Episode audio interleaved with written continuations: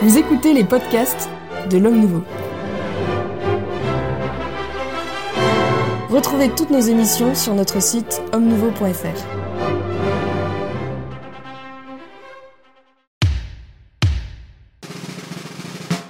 Bonjour, bienvenue dans le Club des Hommes en Noir. Heureux de vous retrouver pour une nouvelle émission avec euh, nos invités, mes invités de, euh, de ce jour, l'abbé Cellier.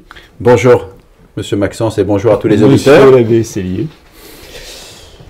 L'abbé Gelfucci, monsieur l'abbé, bonjour. Bonjour. Le père Viau, bonjour. Bonjour. mon père. Et Jean-Pierre Maugendre, Enchanté. qui se dévoue une fois de plus, une fois encore, comme le laïc de l'État. Alors il y a une expression qui revient beaucoup ces dernières années, je n'en ai pas fait l'histoire, mais qui est celle de la communion dans l'Église. Euh, et quand il y a des difficultés dans l'Église, euh, on demande évidemment euh, quel est le degré de communion ou si on est en communion avec l'Église, qui me paraît assez, compréhensible et peut-être normal.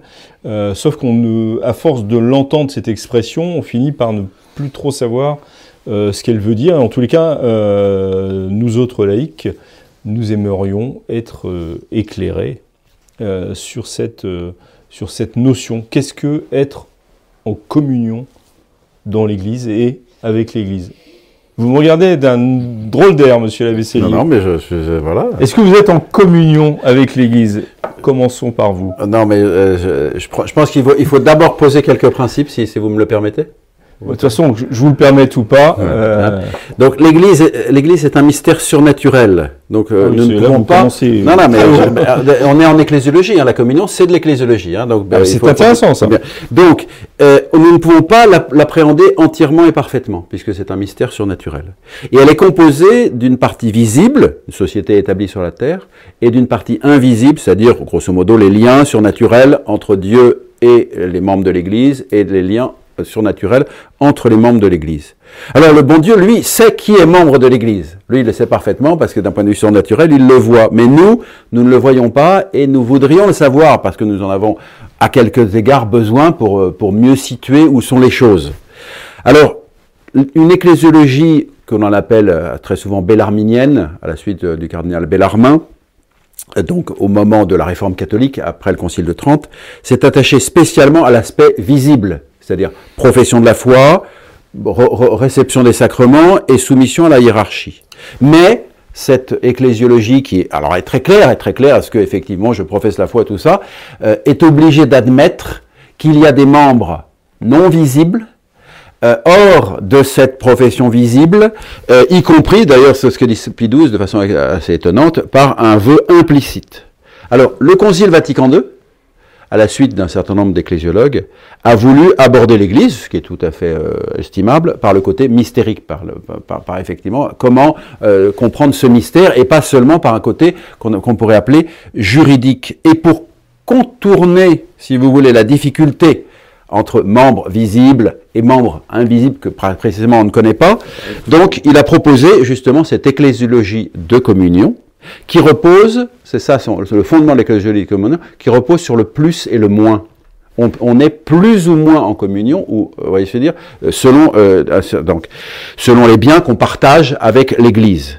Mais personnellement, je pense que c'est une impasse, cette, euh, non pas en, en tant que telle la communion, mais l'ecclésiologie de communion reposant sur le plus et le moins, parce qu'en fait, on est membre ou on n'est pas membre. hein. Soit on est membre de façon imparfaite par la profession de la foi, soit on est membre de façon parfaite par la charité qui nous unit à Dieu. Et, la possession de certains biens, par exemple, ce qui est dit dans le Concile, ceux qui ont euh, la, Sainte Écriture, voilà, ceux qui croient en la Sainte Écriture, qui peut être un signe, qui peut être un signe, effectivement, d'une approche de Dieu, n'est pas déterminant parce qu'elle peut coïncider, et souvent elle coïncide, avec un obstacle, un, un intérieur qui fait qu'on en fait on n'est pas membre de l'Église, hein, parce qu'on n'a pas la, la foi, la vraie foi, etc. Donc, ça a ouvert en fait la boîte de Pandore et ça a rendu très flou beaucoup de choses, cette ecclésiologie communion telle qu'elle est appliquée, ça rend notre beaucoup, émission. be- beaucoup de choses très floues, parce qu'on ne sait plus où sont, euh, où sont les choses, plus ou moins en communion. Alors, qu'est-ce que ça signifie? Qu'est-ce que ça veut dire par rapport à, à l'appartenance à l'Église? J'aimerais entendre le, le- le- merci, merci, Monsieur l'abbé. J'aimerais entendre le Père Vio sur euh, sur ce sur ce sujet de la Oui, communion, bah. D'autant plus euh, que c'est un, c'est un sujet, vous avez évoqué Bellarmin, et donc suite au Concile de Trente, mais qui faisait suite aussi à la réforme protestante et aux nombreuses euh, définitions euh, de, l'Église. Moi, je pense à celle de la Confession d'Augsbourg, euh, d'où je viens, hein, qui était son article 7. Euh, c'est donc le lieu où, les sacrements sont distribués fidèlement et, où les ministres sont rite vocatus, c'est-à-dire vraiment appelés selon le rite. voilà. Mais ce texte-là, qui, est devenu une confession de foi, qui ne devait pas le devenir, c'était juste un texte qui devait servir de discussion entre partisans de Luther et de la réforme luthérienne, et puis bon, euh, est incomplet, bien évidemment. Et d'ailleurs, je vous l'ai dit, il n'était pas destiné à devenir une confession de foi, mais il l'est devenu, et c'est ce qui fait que euh, sur l'ecclésiologie, euh, la doctrine luthérienne qui se réfère à Augsbourg, on ne peut pas dire qu'elle soit hérétique, mais elle, elle a des manques, elle a des trous. Bon, et alors notamment sur la- question de la hiérarchie. Et euh, je, je pense que en ce qui concerne euh, Vatican II, euh, c'est ce qui a pu gêner, c'est le subsistit in, c'est-à-dire qu'on ne dise pas que l'Église catholique est l'Église de Jésus-Christ, mais que l'Église de Jésus-Christ subsiste dans l'Église catholique. Euh, ce qui laisse quand même, ça reprend quand même ce que disait Bellarmin ou aussi Pie XII, c'est qu'il peut y avoir cette notion qu'avait Luther aussi d'église visible et d'église invisible, et que seul Dieu sait qui est dans l'église. Et que c'est toute la problématique de Matthieu 25. hein. J'avais faim et vous m'avez donné à manger, et ils savent pas. hein. Alors que le chrétien, lui, sait que s'il donne à manger à un pauvre, il donne à manger au Christ. Bon, c'est au fond le- le sacrement du frère, le sacrement de la charité. Mais ça, il n'y a que Dieu qui, qui, qui le sait. Donc, m- moi, je crois que euh, Vatican II est quand même plus strict qu'on qu'on ne le croit. Je préfère la, la formulation, évidemment, de, de perfection que de plus ou de moins. Il y a un, un- il y a un peu trop de relativisme là-dedans. Bon, et il ne faut pas l'interpréter comme ça. Bon, mais aussi alors la communion, parce que ça c'est très important et c'est remis en cause, notamment par le rapport Sauvé, j'y reviens, la notion hiérarchique de l'Église. L'Église catholique hiérarchique, et ça c'est une chose qui n'a pas été, pas été développée pour des raisons de polémique, de polémique au temps de la Réforme, mais que reprendra d'une certaine façon Calvin et d'un- d'une manière proche, disons, des, des- des catholiques. L'Église hiérarchique, c'est pas une invention de Constantin ni de la féodalité. L'Église hiérarchique, c'est une ça fait partie de la révélation. C'est dans la révélation même du Nouveau Testament. Avec la communion, donc, avec Pierre et le, Saint-Siège. Et ça, c'est quelque chose de fondamental. Et je crois que dans toute discussion qui touche une église catholique euh, de tel ou tel pays, le Saint-Siège doit toujours y être présent. Parce que c'est la, communion avec Pierre aussi qui authentifie euh, la catholicité de l'Église.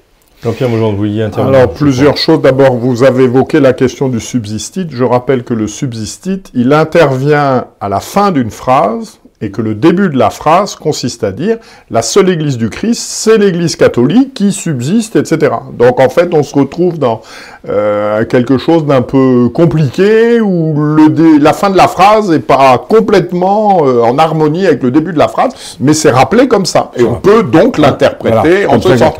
Mais on peut aussi, et l'expérience l'a montré, l'interpréter d'une autre manière. hélas. Alors, je suis tout à fait en phase avec euh, Monsieur l'abbé Cellier. hein. On a le, le canon 205 du nouveau code de droit canon. Il y a la déclaration de Lumen Gentium qui, effectivement, emploie à chaque fois, sont pleinement dans la communion. Voilà, qui est quelque chose, euh, vous en avez euh, évoqué les raisons d'être. Je crois qu'on peut faire deux remarques. La première, vous l'avez dit, je le reformule d'une autre manière. La foi en particulier, c'est pas une vertu morale, c'est une vertu théologale. C'est-à-dire qu'une vertu morale, ben, on peut être plus ou moins prudent, plus ou moins tempérant, plus ou moins juste, etc. Une vertu théologale, on l'a ou on l'a pas. On a ou on n'a pas la foi. on vit ou on ne vit pas de la charité du Christ. Et donc, je pense que c'est une distinction qu'il faut faire. Et puis également, un point qui n'a pas évoqué, été évoqué encore, cette communion, donc elle passe, cela a été dit, par la profession de foi, par les sacrements, par la soumission au gouvernement ecclésiastique. Et la difficulté qu'il va quand même falloir aborder un petit peu, c'est celle liée au gouvernement ecclésiastique. Cette communion, c'est une communion dans l'espace, mais c'est aussi une communion dans le temps.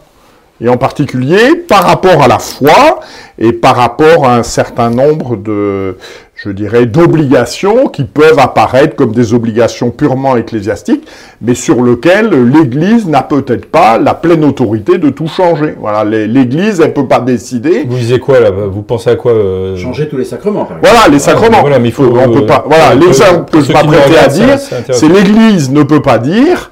Euh, voilà, ben, la messe jusqu'ici, c'était euh, de la farine de froment avec euh, du vin de la vigne eh ben, l'Église, elle n'a pas autorité, elle ne peut pas le changer.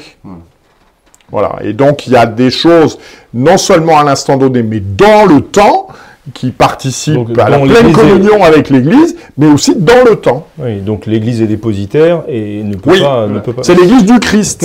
Comme, dit, comme dit le, concile, le concile Vatican I à propos du, pape, mais il n'est pas là pour faire une nouvelle révélation, mais pour transmettre fidèlement la révélation à l'Église. Alors, est-ce que vous vouliez intervenir? Je, oui. pense, je pense que oui, monsieur.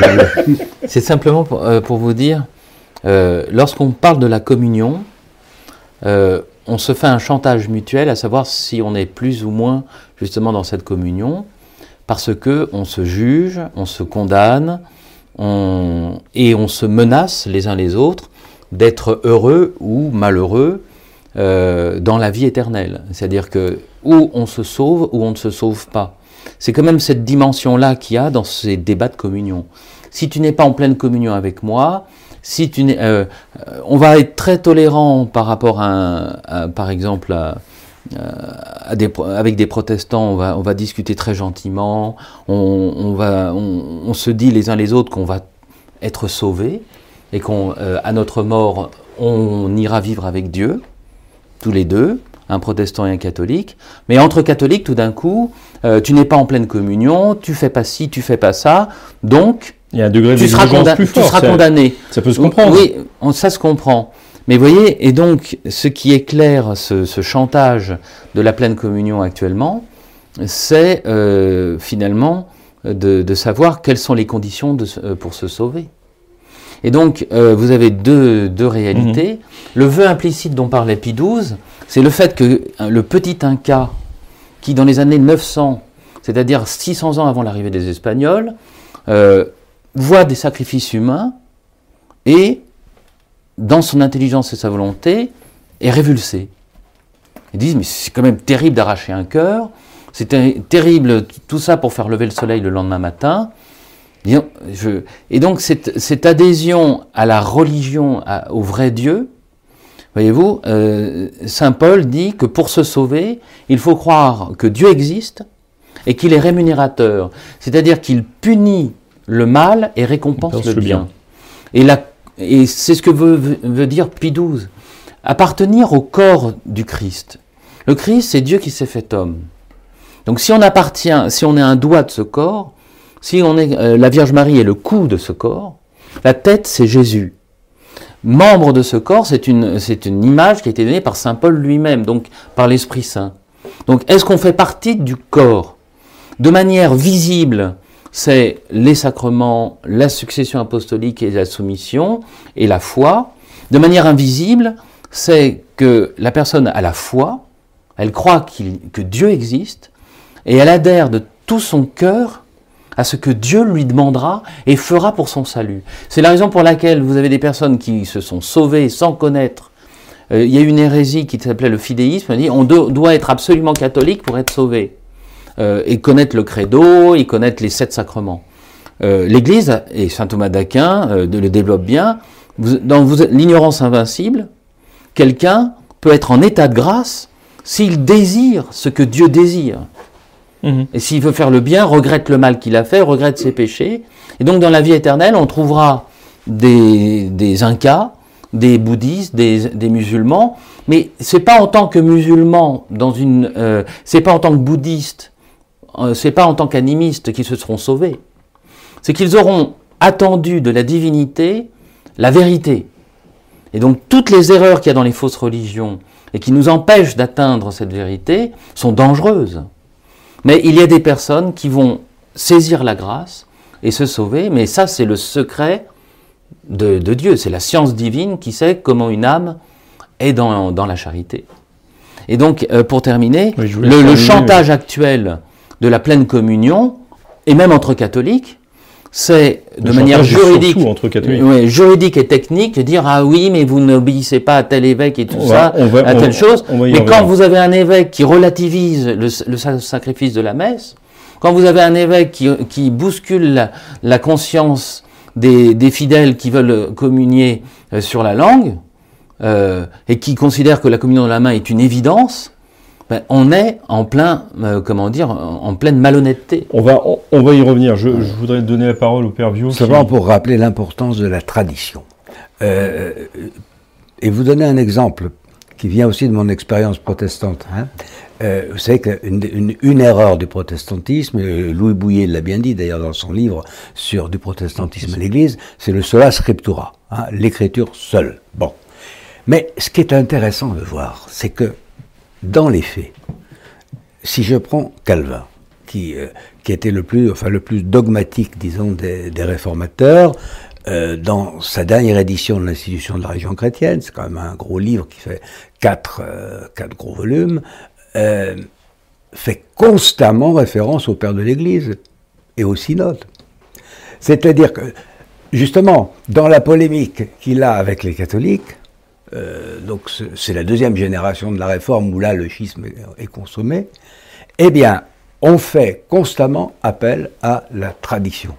Et justement, la pire injure, et c'est ce que fera Bossuet, d'ailleurs il l'emploiera de manière très astucieuse, comme il faisait toujours dans ses discours, quand il parlait des protestants, c'était les novateurs. Et c'était la pire injure qu'on puisse faire à un protestant d'être un, novateur. Et ça depuis le XVIe siècle. Eh bien, c'est assez intéressant de voir que tant que le protestantisme calviniste en France euh, sera dans la ligne calviniste, c'est-à-dire avec cette référence à la tradition, au Père de l'Église et au Concile œcuménique, il va rayonner. Et à partir du moment où il sera touché par les Lumières, eh il va commencer à décliner. Hein. D'ailleurs, si le diocèse de Blois, mon diocèse d'incardination a été créé par Louis XIV, c'est bien pour contrer l'influence des protestants dans la vallée de la Loire. Hein. Euh, ce qui montre qu'il y a quand même une réalité. Mais qui s'appuyait, curieusement, sur la tradition aussi, et qui se nourrissait de la tradition. Ce qui veut dire aujourd'hui, pour nos évêques comme pour, pour tout le monde, euh, qu'on ne peut pas défaire la tradition, et que personne n'a le pouvoir dans l'Église catholique, personne, de défaire la tradition. Alors, je souhaitais faire une petite remarque en complément de ce que vient de dire le Père Viau. Euh, phonétiquement, l'idée de communion, elle renvoie à celle d'unité communion, union, unité, voilà, il y a bien cette idée-là. J'attire l'attention sur le fait que aujourd'hui, dans leur positionnement, les évêques très souvent se présentent comme garants de l'unité et non plus comme gardiens de la foi. Et je pense que ça rebondit sur ce qui vient d'être dit. La perspective est très différente. Quand vous êtes garant de l'unité, vous êtes garant de l'unité autour de la vérité du moment.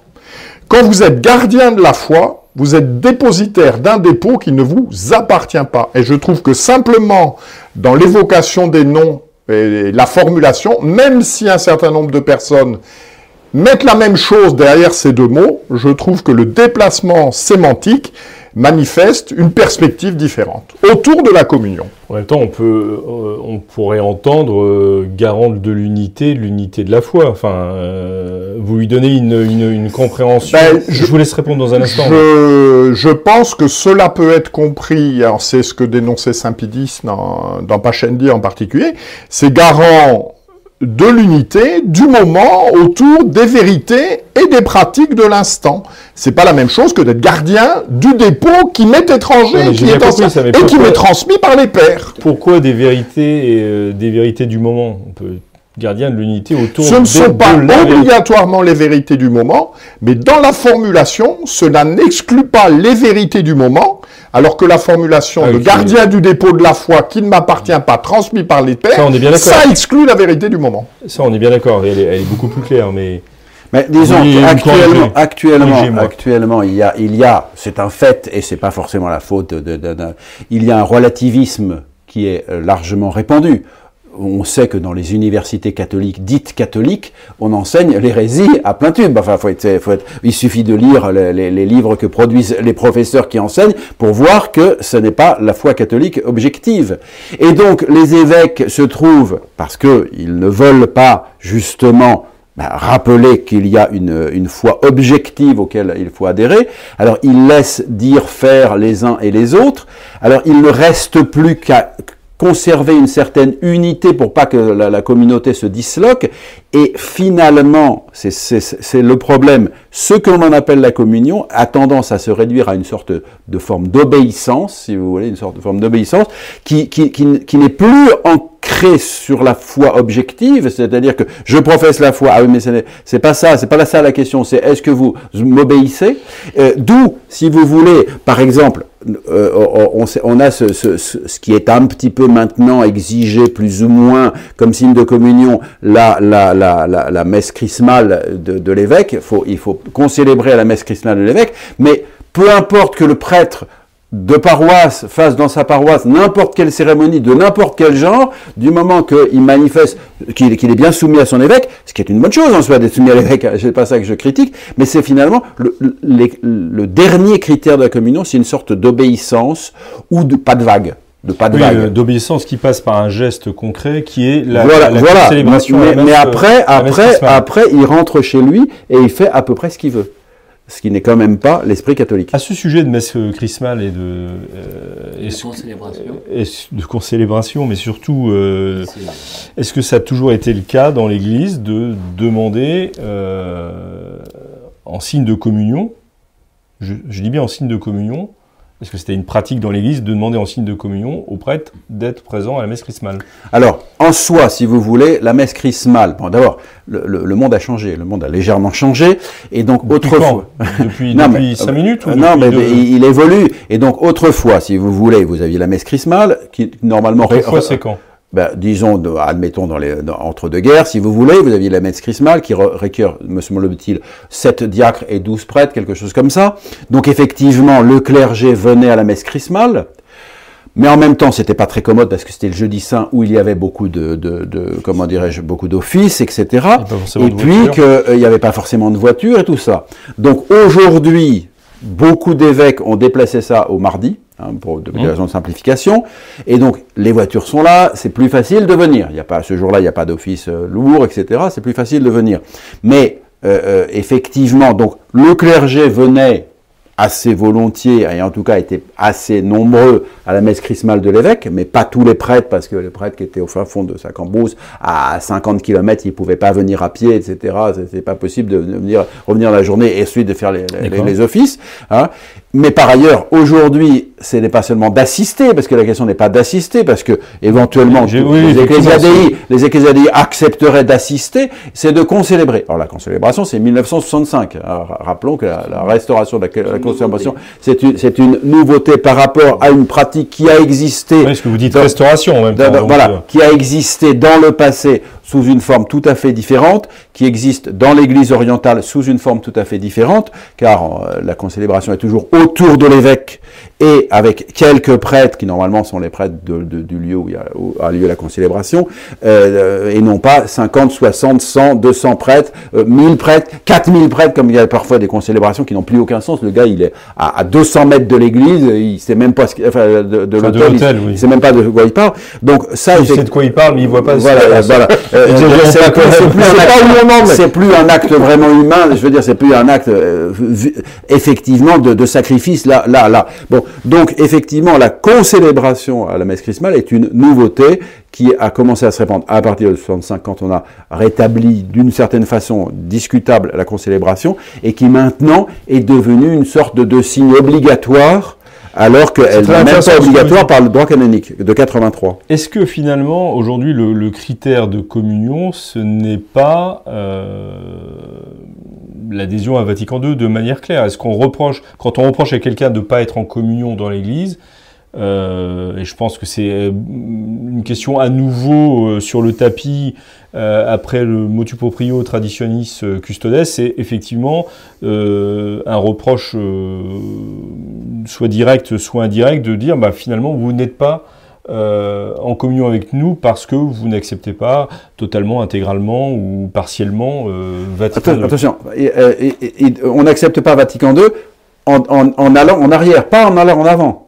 Si vous, faites, vous voulez faire Vatican III ou Vatican IV et, et en faire dix fois plus, vous êtes en communion actuellement. C'est si vous dites non, Vatican II, il y a, y a- y a- Ça, y a des une points. traduction que vous donnez, c'est l'impression que vous Ah avez. non, mais, mais Et- vous- vous- les- les- les- encore une fois, lisez les livres des, des, des professeurs de, Ah, mais de- de- parlons pas de- des de- professeurs, Non, mais de l'église hiérarchique. Eh ben, Les professeurs- les professeurs, et des ecclésiastiques dont je parle, des ecclésiastiques. Non, mais les instituts évêques. catholiques sont quand même sous la direction des évêques. C'est les évêques qui sont les évêques Oui, protecteurs euh, et qui dirigent ce- cela. Voilà.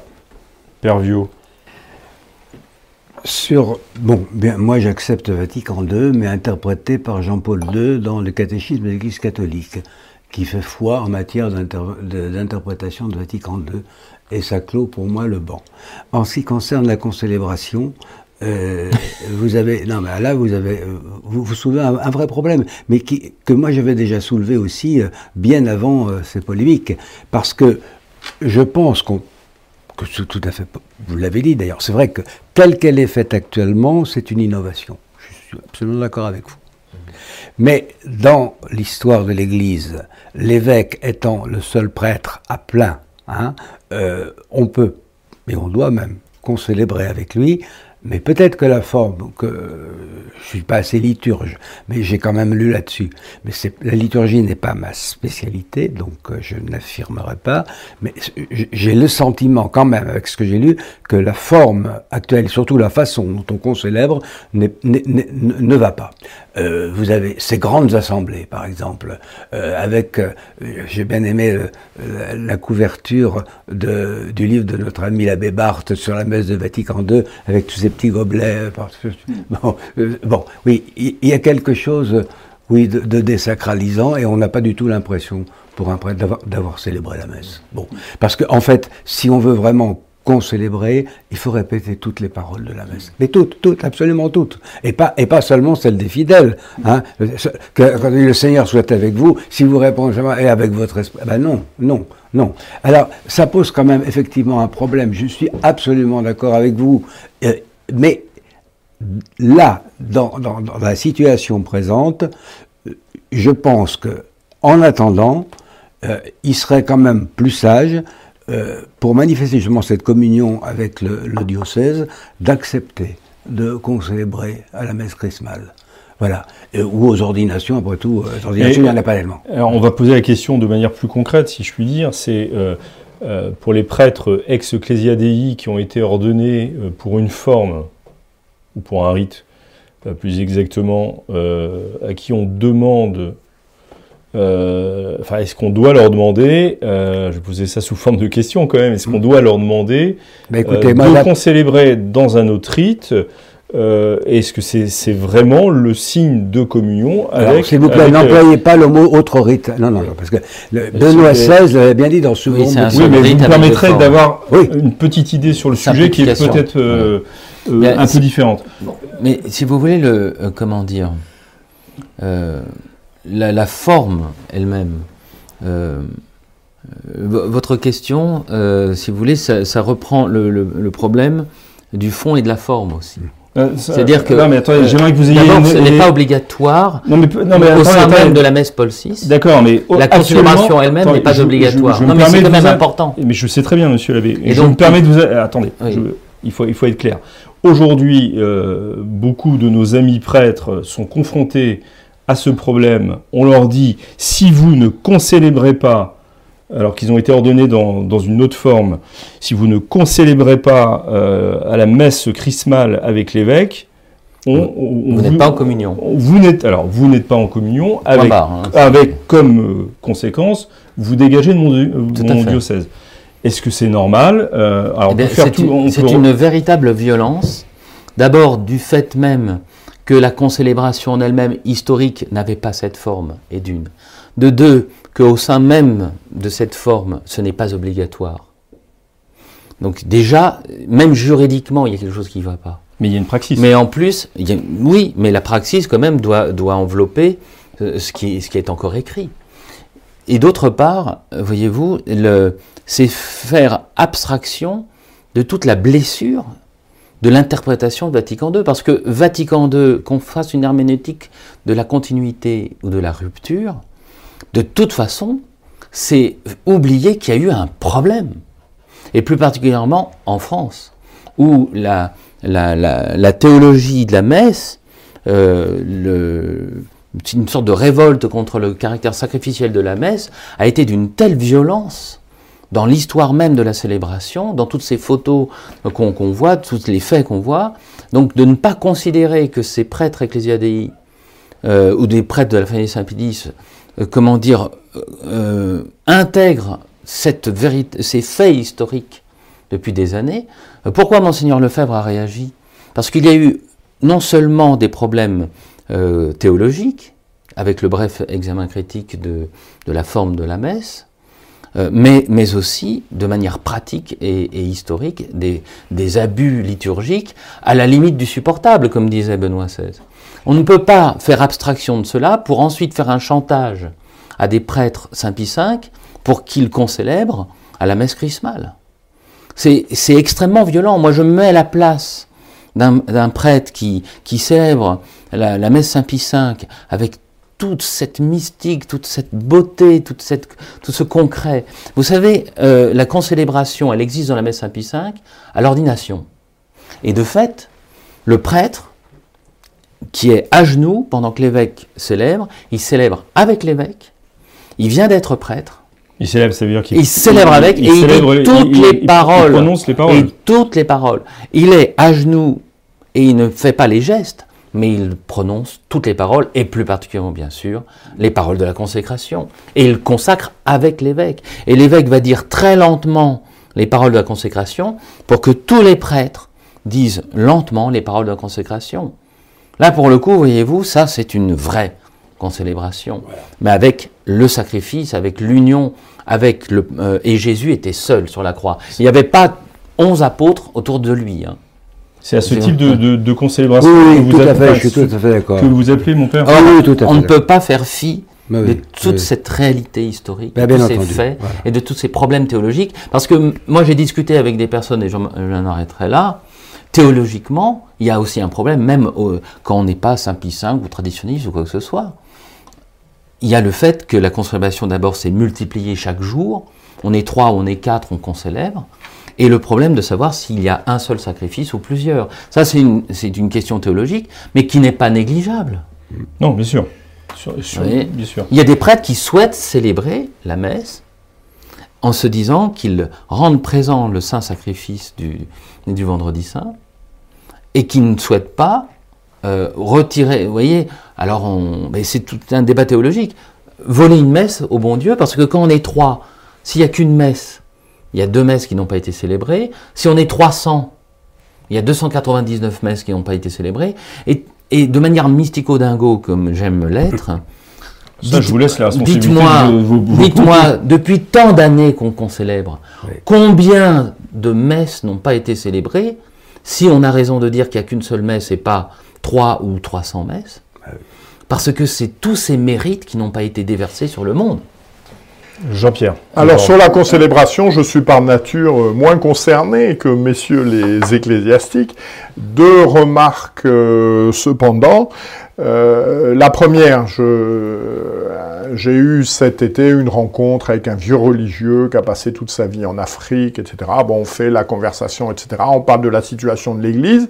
Et puis, au bout d'un certain temps, il me dit, bon, mais l'Église, elle a bien changé. Bon, allez, euh, l'ordination des hommes mariés, c'est acquis. Maintenant, le prochain combat, mais on y arrivera, j'ai confiance dans le pape, etc. C'est l'ordination des femmes. Bon. Et ce brave homme, je suppose qu'il concélèbre avec son évêque le, pour la messe chrismale le jeudi, et que l'évêque considère qu'il n'y a pas de problème. Moi, je trouve que c'est un peu facile euh, de la part des autorités épiscopales de dire voilà, le signe de la communion, c'est la participation à la messe chrismale, c'est ce que disait l'abbé euh, Célier tout à l'heure. Et puis en dehors de ça, ben, un, vous faites ce que vous voulez, et deux, vous croyez ce que vous voulez. Voilà. Aujourd'hui, faisons des sondages parmi les, prêtres de paroisse qui concélèbrent à la messe chrismale. Quels sont ceux qui croient au caractère sacrificiel de la messe? Quels sont ceux qui croient à l'Immaculée Conception? Voilà, je pense qu'il y a un certain nombre de d'hommes qui en fait ne sont plus crus. La foi n'est pas transmise, mais ils concélèbrent, donc il n'y a pas de problème. Ça, je trouve ça un petit peu facile. Et puis il y a le deuxième aspect qu'a évoqué euh, Monsieur l'abbé euh, Gelfucci, voilà, c'est euh, y a-t-il une ou plusieurs messes? Bon, vous avez répondu euh, parfaitement. Le bon Dieu, il est privé d'un certain nombre de messes. Et je trouve vraiment d'une violence, d'une brutalité euh, incroyable de vouloir imposer à des prêtres qui ont été ordonnés, qui ont fait le choix de la messe traditionnelle, de vouloir leur imposer de concélébrer euh, dans un rite qu'ils n'ont pas choisi. je trouve ça d'une violence incroyable. Enfin, dans une forme et dans une perspective qui va à l'encontre de ce, de ce qui a été enseigné et de ce qui est encore enseigné comme vrai. Et vous oubliez un exemple pour tous ces trucs, c'est, euh, j'aimerais savoir quand même si c'est de droit divin ou pas, de communier en état de grâce. Parce que dans les instituts catholiques ou ailleurs, ou des prêtres, le péché grave n'existe plus. Péché véniel, péché mortel. Euh, parfois, on est puritain, on exagère, on est trop scrupuleux pour communier, mais enfin, quand même, il y a un minimum de théologie morale. Et une des grandes, un grand problème justement de ces problèmes de communion, c'est de savoir si les prêtres confessent ou disent à, leurs paroissiens communie. De toute façon, euh, Jésus t'aime. Oui, enfin, il y, a, aussi un rapport authentique et vrai avec le Christ qui passe par le don d'un des sept sacrements qui est la confession. Et vous voyez, et on parlait de la communion par les sept sacrements, l'obéissance hiérarchique. Ben, dans les sept sacrements, vous voyez, vous avez plein de petites blessures et vous avez la confession, sans parler du mariage, donc qu'on voudrait, euh, comment dire, dissoudre par la, le, divorce de fait, hein, en donnant la communion à des personnes qui ne, respectent pas leurs promesses indissolubles. Tout cela, c'est du concret. Et euh, en effet, si on réduit la communion à simplement être présent à la messe chrismale, eh c'est une négation du réel.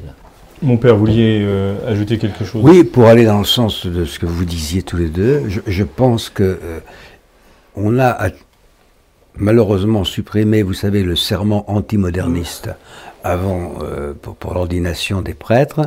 ce qui existe quand même, il y a un serment qui existe pour les évêques. Oui, pour les évêques. mais ça, je, non, non, pour les professeurs aussi, je crois. et, qui se passe à l'annonciature. Bon, cela dit, il serait temps, donc moi je ne connais pas, mais je sais que ça existe.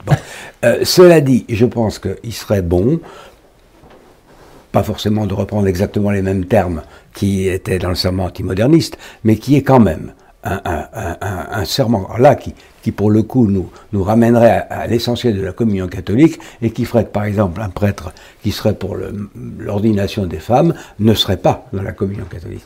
Et que dans ce serment antimoderniste, mais il y aurait des choses de ce genre, voyez-vous, il faudrait revoir une, une sorte, tant pis je, je le dis, sur une sorte de syllabus Hein? Moi, je suis partisan d'une forme de... Après, le, fouillis qu'il y a actuellement, quand on voit ce qui est effectivement enseigné dans certaines de nos universités, enfin, facultés ou séminaires, euh, en, matière de théologie catholique, ou ce qu'on dit de la messe, c'est faire dresser les choses sur la tête. Donc, il faudrait établir un syllabus. Il n'y a plus d'unité de foi. Et puis, si, si, je peux me permettre, euh, nous qui suivons le rite euh, entièrement traditionnel, eh bien, avant l'ordination, nous ne prêtons pas seulement le serment antimoderniste, nous, faisons d'abord la profession de foi de Pie IV, qui est un credo développé, où il y a toutes les vérités de la foi sont rappelées, et ensuite le serment antimoderniste qui pointe des, erreurs particulièrement prégnantes dans la, dans la société moderne. De Voilà, de, la société moderne. Mais donc il y a effectivement une profession de foi à chacun des trois ordres, profession de, l'intégralité de la foi catholique, et, et, et non pas seulement euh, de l'obéissance, si je puis dire, de l'obéissance, euh, disons, extérieure et formelle, et formelle à, l'évêque. Voilà. Alors, on a beaucoup parlé de, des signes de communion euh, ou de l'acte de communion euh, des clercs, et c'est un peu normal parce que c'est un, sujet euh, important, mais j'allais dire, moi, petit catholique du rang, euh, on me dit que dans les critères ou dans les aspects de la communion, il y a la soumission hiérarchique. Comment euh, est-ce que je vais pouvoir déterminer que je suis en communion avec le souverain pontife, en communion euh, avec mon évêque, euh, alors que euh, il y a des choses que je, je, je qui, me, qui me révoltent, des choses que je ne comprends pas, des interrogations que je peux faire devant telle ou telle déclaration. Euh, Est-ce que je suis en communion euh, avec le pape et les évêques Alors là, ça va plus le- le laïc, là, on va commencer par le laïc. Bah, Puisque vous l'émission, allez-y Jean-Pierre. Mais je pense que le laïc, euh, c'est la formule du, du baptême. Que demandez-vous à l'Église de Dieu? La foi. Que vous donne la foi, la vie éternelle. Voilà. Le laïc, ce que nous attendons, nous, de la hiérarchie ecclésiastique, c'est de nous transmettre la foi et de nous donner les Ça, moyens. c'est l'ancien rite du baptême. hein. Voilà, voilà. Oui, oui, mais bon, je connais pas vous les embêter. C'est pour vous embêter. la garder mais pré- précisons, précisons que le, nouveau code de droit canonique précise, qui n'est pas une, une précision utile, que la hiérarchie est obligée de transmettre les éléments de la foi aux, aux- aux fidèles. Ah, bah voilà. Voilà, ah ben ça tombe bien pour vous. Et, et il y a un canon qui, qui permet aux laïcs de faire des reproches. Oui, il y en a plusieurs. oui. Donc, On, on- on laisse. on- Voilà. On n'a donc, jamais nous, osé écrire avant 80. Ce que le laïc attend de l'Église, c'est que la foi lui sera, lui sera transmise et que non seulement il sache ce qu'il doit croire et ce qu'il doit faire, c'est le décalogue, mais qu'il ait le moyen de le mener à bien, c'est les quatre parties du catéchisme, en recevant les sacrements. Voilà. Et ça, pour un laïc, entre guillemets, ça n'est pas négociable. C'est-à-dire, il a droit à ça et il y a droit intégralement. Et il a le droit, puisqu'on parle du baptême, par exemple, de dire, puisque bon, il y a, les débats ont, ont relancé, etc., ont été relancés ces temps-ci, voilà. Dans la nouvelle formule du baptême, il n'y a plus d'exorcisme. C'est-à-dire que... Il y en a un. Ouais, bon, Il y en a ouais. un, oui. Mais donc, je prends un risque. mais il y en a un. Et vous avez lu comme moi des ouvrages d'un certain nombre d'exorcistes qui disent eh ben, ce cas que j'ai devant moi, eh ben, la personne elle est possédée pour des raisons familiales anciennes, etc. Entre guillemets, il est passé à travers les mailles du filet avec la nouvelle formule du baptême, avec la formule traditionnelle, le diable aurait été chassé. Voilà. Eh bien moi, en tant que laïc, j'ai le droit de dire que je ne prends pas ce risque. Je me permets de vous interrompre, Jean-Pierre. Vous pouvez. Euh, merci. Euh, ça, ça implique justement, pour que j'ai conscience de tout ça, qu'on m'ait transmis la foi. Oui. Euh, Enfin, qu'on m'ait transmis les, les- les données de la foi. Mais justement, si la hiérarchie ne l'a pas faite, comment je peux juger Comme dit Monseigneur Lefebvre, à partir du catéchisme. À partir du Mais On catéchisme. m'a pas enseigné le Non, mais catéchisme. Il, est- il existe. Eh il ben, est- c'est un livre. C'est un livre aussi Ah, que je vais lire. euh, l'ai- Bien sûr, mais Voilà. enfin... Et le euh, catéchisme est à la fois Sainte Écriture et tradition. Bien sûr, enfin, Et, ça ce qui est- déjà... et- voyez-vous, la, transmission de la foi, la transmission de la foi, elle, commence dans la famille. Moi, je n'ai entendu parler de catéchisme que les parcours, que Pierre Vivante. Je vais à ma paroisse tous les dimanches. On m'enseigne pas grand-chose. Non, mais attendez, il faut... d'accord. Comment vous pouvez oui. euh, savoir... je vais vous donner euh, un des- exemple concret. Excusez-moi. Allez-y, vous... L'exemple que je prends euh, d'habitude, parce que c'est un des, c'est un des exemples qui, qui- qui met le doigt où ça fait mal. Vous, sa- savez, vous savez que les pénitents, ils savent très bien qu'il y a un problème. Un prêtre a beau leur dire, mais non, allez-y communier, euh, ne vous confessez pas systématiquement euh, sur ça, communier.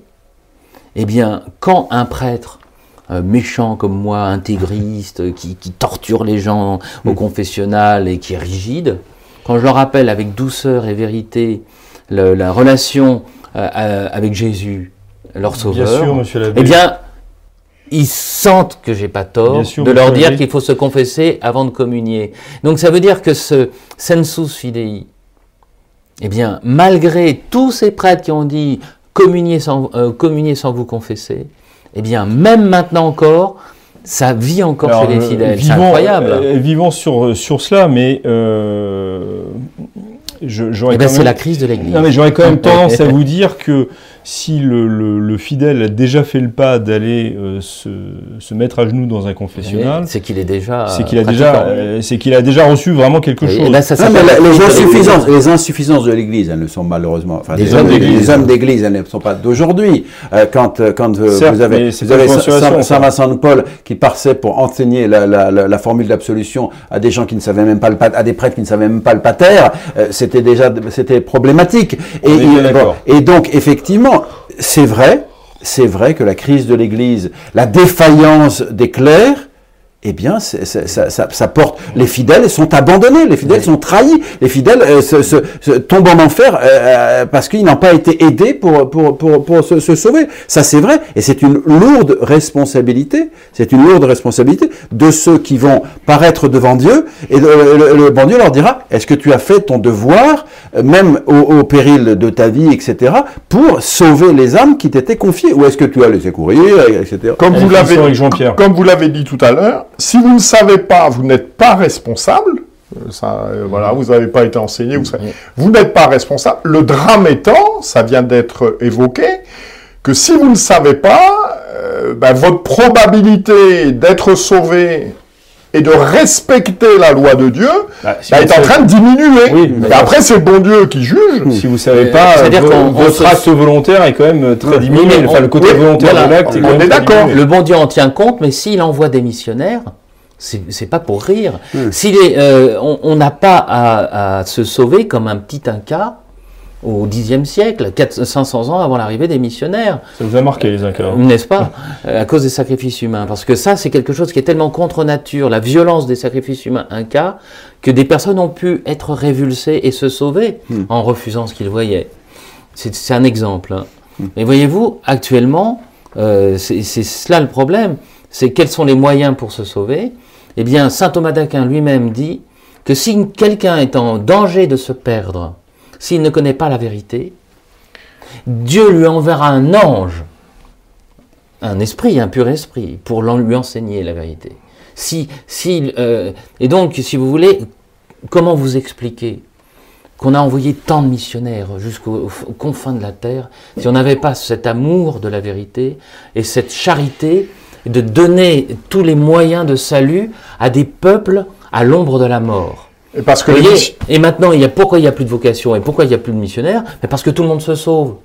On va Bah- tous au paradis, donc on s'en fout. Et parce que les missionnaires avaient la conviction que le fait de ne pas bénéficier de l'enseignement de l'Église Et et de la vie sacramentelle d'autre part, Était dangereux. eh bien, obérait euh, très fortement les probabilités du salut. Voilà. Voilà, les- que ce soit Pie IX ou que ce soit Pie XII qui ont parlé effectivement du salut, de ce qu'on appelle le salut des infidèles, c'est-à-dire les gens qui n'ont pas, euh, qui ne sont pas membres de, de, de l'Église visible, hein, n'est-ce pas? Eh bien, l'un comme l'autre rappellent que effectivement la grâce de Dieu peut appeler une âme et le guider, etc. Mais ceux qui sont hors de l'Église visible sont privés de temps et de temps de De moyens moyens. de salut très efficaces euh, dont ils souffrent. Et effectivement, quand on se, quand on se dit que nous-mêmes combien on a besoin de, de- de se confesser, etc., pour rester à peu près honnête, euh, euh, celui qui n'a pas ça, euh, je dirais, c'est beaucoup plus difficile.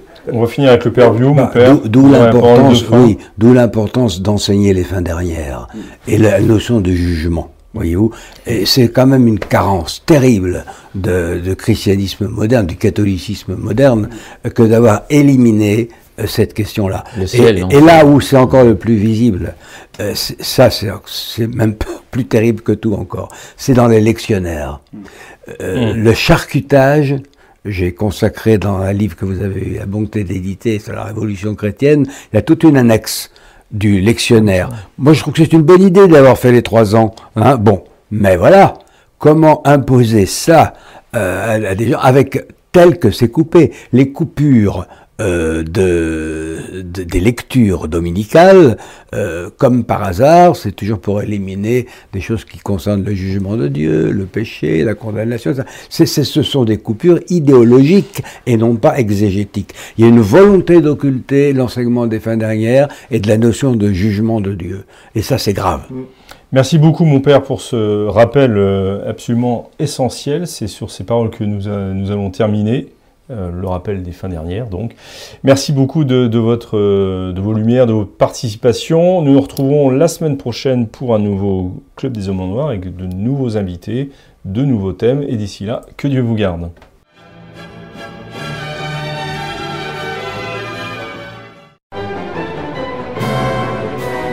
Merci d'avoir écouté ce podcast de l'Homme Nouveau. Si vous souhaitez soutenir nos émissions, rendez-vous sur l'onglet Faire un don de notre site homme